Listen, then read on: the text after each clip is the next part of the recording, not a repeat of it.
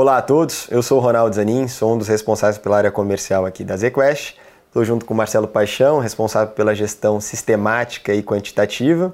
E hoje a gente está aqui para gravar o podcast referente ao mês de setembro, focado, obviamente, nas estratégias sistemáticas. Marcelo, obrigado pela presença. Obrigado. Está sendo a terceira edição que a gente está gravando referente à área.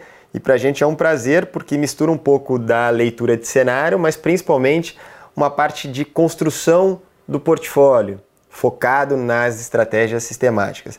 A gente, na versão anterior do mês passado, a gente falou um pouquinho de uma dessas estratégias, que é a estratégia de valor, e hoje eu acho que a gente pode abordar uma outra que é a de momento, seguindo inclusive a sua sugestão, Marcelo. Então, passo a bola para você, para você recapitular um pouco de como está sendo a gestão, mas principalmente focando, explicando como que é esse processo de construção dos portfólios. Sim, obrigado. Então, como a gente já vinha dizendo, é, os portfólios né, sistemáticos em ações, eles são formados é, a partir da, de o que a gente chama de fatores de risco. Né? Então, são cinco a seis famílias de fatores de risco e você usa, é, e cada uma dessas famílias tem vários indicadores e você usa esses indicadores para ranquear as ações e para construir os portfólios. Então, na vez passada, é, na edição passada do mês passado, a gente falou sobre valor, né? que é a primeira família aí de fator de risco. Então, a gente ranqueia as ações é, priorizando as ações mais baratas, né? e a gente comentou que nessa família de valor é uma família muito antiga, né? que é, começou a se desenvolver na década de 30 aí do século passado nos Estados Unidos, pelo um dos é, precursores foi o, o, o professor do, do, Warren Buffett, né, o Benjamin Graham. Então ele, na década de 30 nos Estados Unidos, na época da crise de 29, ele já fazia, é, já construía portfólios de investimento, é, ranqueando ações e priorizando as ações que estavam mais baratas segundo alguns critérios. E ao longo né, de várias décadas isso foi se desenvolvendo e depois os fundos sistemáticos, né, a partir da década de 90, com é, os, os papers do uh, Fama e do French, começaram a se usar critérios de ranquear ações, é, priorizando ações mais baratas e usando vários critérios, mas de forma sistemática, ou seja, programando esses indicadores em código né, para ranquear as ações. Então a gente falou sobre esse, essa primeira família. Uma outra família que é importante é essa família de momentum. Né? O que, que é momentum? Momentum é você priorizar ativos que, é, cujo preço, por exemplo, sobe mais para comprar e cujo preço cai para você vender. Né? Então você avalia é, como está subindo o preço de um ativo numa dada janela e daí você compra é, se está né, se tá subindo ou vende se está se tá caindo.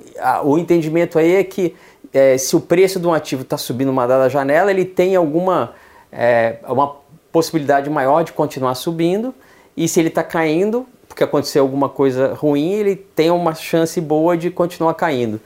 Esse tipo de, é, de estratégia, né, de ranquear as empresas que mais sobem, que mais caem, comprar ou, ou vender, ela começou a ser usada provavelmente na década de 70 nos Estados Unidos com aquelas estratégias que se chamava técnico, né, de você ver gráfico e tudo mais. Mas depois é, isso daí foi se desenvolvendo, né?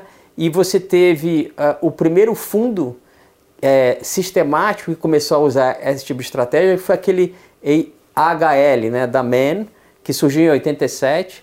E, e logo depois, em 93, teve um primeiro artigo que, é, que estudou de forma, assim, é, vamos dizer assim, é, explícita esse, esse, esse, é, esse fator de risco, né? Que foi de um pessoal chamado Jagadesh Titman, um da Universidade de Texas e, e o outro é, da Universidade de um, Urbana-Champaign, se não me engano, Illinois, né? É, então eles, eles caracterizaram esse, esse fator de risco dizendo o seguinte, olha, momentum funciona muito, muitas vezes é, num prazo uh, de meses a vários meses, né, em que você ranqueia ações por exemplo, que mais subiram e você compra essas ações no período subsequente e pode ranquear também aquelas que mais caíram e vende essas ações e isso dá dinheiro, né? É, então eles caracterizaram momentum e a partir da década de 90, desde hoje, é uma estratégia muito usada e é uma das estratégias que mais dá retorno, né, também com risco alto, é, em, em, em, em, termos de estratégia sistemática. A ideia toda é você, como você construir é, uma estratégia sistemática que usa esse fator de risco momento, que é basicamente você escolher ações que mais subiram ou caíram em várias janelas, mas fazer isso de uma forma que você tente mitigar o risco dessa estratégia, porque tudo que sobe às vezes, né, provavelmente cai também, né, é, e, e, aí a ideia é você encontrar as janelas é, melhores e você também ter várias formas de mitigar o risco, né. Não, e eu acho que é importante também, Marcelo, a gente comentar aqui que é uma entre várias estratégias, como você bem pontuou, né? Uh, a gente tem aqui é, a gente falou na versão passada sobre o valor, estamos falando sobre o momento. Nas próximas gravações a gente vai entrar nos detalhes também das outras estratégias e tudo isso dentro de um portfólio tende a diversificar e trazer uma boa relação retorno ajustado ao risco. Então acho que Marcelo vale aqui a gente comentar também é, que no caso dos nossos portfólios a gente tem exposição a esses vários outros fatores de risco também, não é isso? Exatamente. Então a gente falou de valor, né, que, prioriza ações que são mais baratas para comprar e mais caras para vender, e falamos de momento, que prioriza ações que é, ranqueia ações que sobem mais para você comprar e caem mais para você vender. Essas duas famílias elas geram é, é, rentabilidades muito altas, mas elas também têm muito risco, né? As outras famílias que a gente vai falar daqui para frente, elas são usadas muitas vezes para mitigar parte do risco dessas duas estratégias de momentum e valor, né? Então, o portfólio é construído de uma forma que ele está é, alocado em valor e momento, mas em outras famílias também, e algumas dessas, é, o, objetivo principal é, é, muitas vezes diversificar o risco, né? E não gerar só rentabilidade. Né? Excelente. E vale destacar que dentro da grade de produtos sistemáticos, a gente tem três produtos, o nosso long only, o long bias e recentemente a gente lançou o long and short. Então também para cada um dos mandatos, a gente adequa as estratégias para fazer com que eles respeitem aquilo que a gente busca do ponto de vista de retorno e também de risco. Marcelo, queria levantar a bola aqui. Tem mais algum ponto que você acha importante a gente comentar a respeito do passado recente ou o que você está enxergando para os mercados, obviamente, né? É, olhando mais pelo lado do sistemático? Olha, o, um, o Brasil tem é, é, se destacado positivamente né, recentemente, porque a gente está num ciclo aí de aperto monetário, a gente está mais na frente, né? E uh, essa construção, é, usando fatores de risco, tende a dar é, mais é, consistência aos portfólios, né?